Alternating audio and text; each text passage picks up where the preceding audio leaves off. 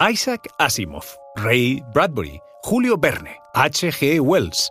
Grandes nombres de un género, la ciencia ficción, que tuvo una creadora, Mary Shelley, y una primera gran novela, Frankenstein o el moderno Prometeo. Ah, por cierto, eh, para empezar y corregir un error muy común, el título Frankenstein no hace referencia al monstruo, aquel encarnado por Boris Karloff con sendos tornillos a cada lado del cuello, que en rigor se denomina la criatura en la novela, sino al creador de la criatura, el doctor Víctor Frankenstein. Se cumplen 172 años de la muerte de nuestra escritora protagonista. Pero entremos en materia. ¿Qué llevó a Mary Shelley, una joven de 19 años, casada con un excéntrico aristócrata y poeta llamado Percy Shelley, a escribir este terrorífico relato? Conoce mejor al equipo que protege nuestras costas.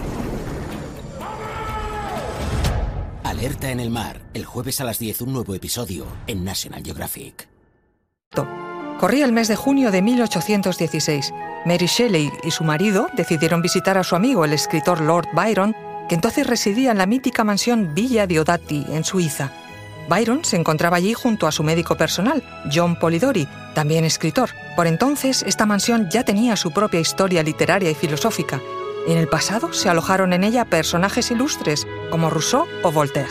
Soy María José Rubio, historiadora y escritora. Y yo soy Luis Quevedo, divulgador científico. Y esto es Despierta tu curiosidad, un podcast diario sobre historias insólitas de National Geographic. Y recuerda, más curiosidades en el canal de National Geographic y en Disney Plus.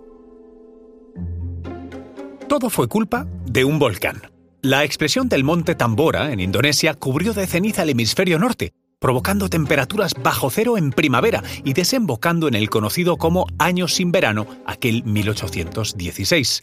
El frío y la niebla abrazaban Suiza, y los amigos reunidos en la villa Diodati pasaron tres días seguidos en el interior, buscando formas de entretenerse. Decidieron leer un libro de historias alemanas de fantasmas, Fantasmagorian, que había traído consigo Polidori y que Byron leyó con tal intensidad que las piernas de los invitados temblaron. No contento con eso, Byron propuso que cada uno escribiera durante la noche su propio relato de terror. Y lo que más inspiró a Mary Shelley fue una de las conversaciones previas al desafío de Byron, concretamente sobre los experimentos del filósofo Erasmus Darwin, quien aventurándose en el novedoso galvanismo decía que era capaz de animar materia muerta, es decir, de devolver la vida a un cadáver o a distintas partes de su cuerpo utilizando la electricidad. Ni Byron ni Percy estaban muy inspirados, pero Polidori y Mary tuvieron aquella noche tormentosa la imaginación necesaria para crear no una, sino dos obras cumbre. El primero escribió El vampiro, germen del posterior Drácula de Bram Stoker, que muchos consideran simple y llanamente un plagio de la obra de Polidori. Y la segunda, la segunda fue Frankenstein. Mary Shelley describió cómo le surgió la idea. Vi con los ojos cerrados, pero con una nítida imagen mental, al pálido estudiante de artes impías, de rodillas junto al objeto que había armado.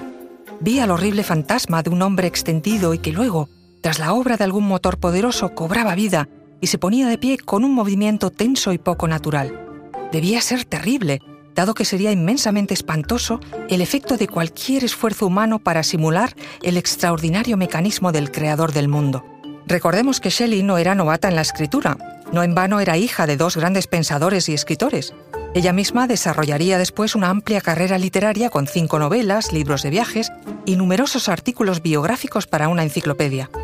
Sus obras están llenas de argumentos para reformar la sociedad civil. No hay duda de que sus aportaciones, más allá del Frankenstein que le dio la fama, fueron muy interesantes para el mundo creativo, y en esto tuvo mucho que ver su vida personal en el seno de una familia excéntrica y liberal. Su madre, Mary Wollstonecraft, a la que no conoció, pues murió tres días después de darla a luz, se dedicó a la escritura y a la lucha feminista. Fue una pionera de la reclamación de los derechos ciudadanos de las mujeres una obra que influyó en Mary durante toda su vida, y su padre, William Godwin, fue un reconocido filósofo y periodista que participó en la política inglesa. No es de extrañar que existieran grandes expectativas sobre la hija de esta brillante pareja, pero nadie pudo prever el impacto de Frankenstein. Su vida, pese a ser pródiga en obras escritas, fue, sin embargo, de todo menos feliz. Sufrió una profunda depresión durante años tras la muerte de dos de sus hijos cuando apenas eran unos niños y además perdió al tercero en un aborto. A eso se sumó la trágica muerte de su marido en 1822, que se ahogó en el mar al hundirse el velero en el que navegaba.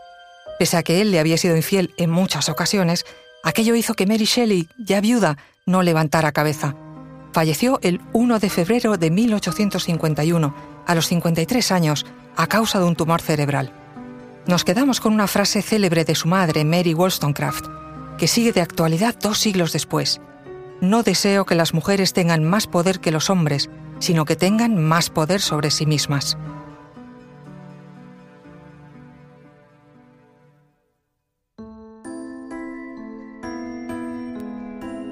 Recuerda que Despierta tu Curiosidad es un podcast diario sobre historias insólitas de National Geographic.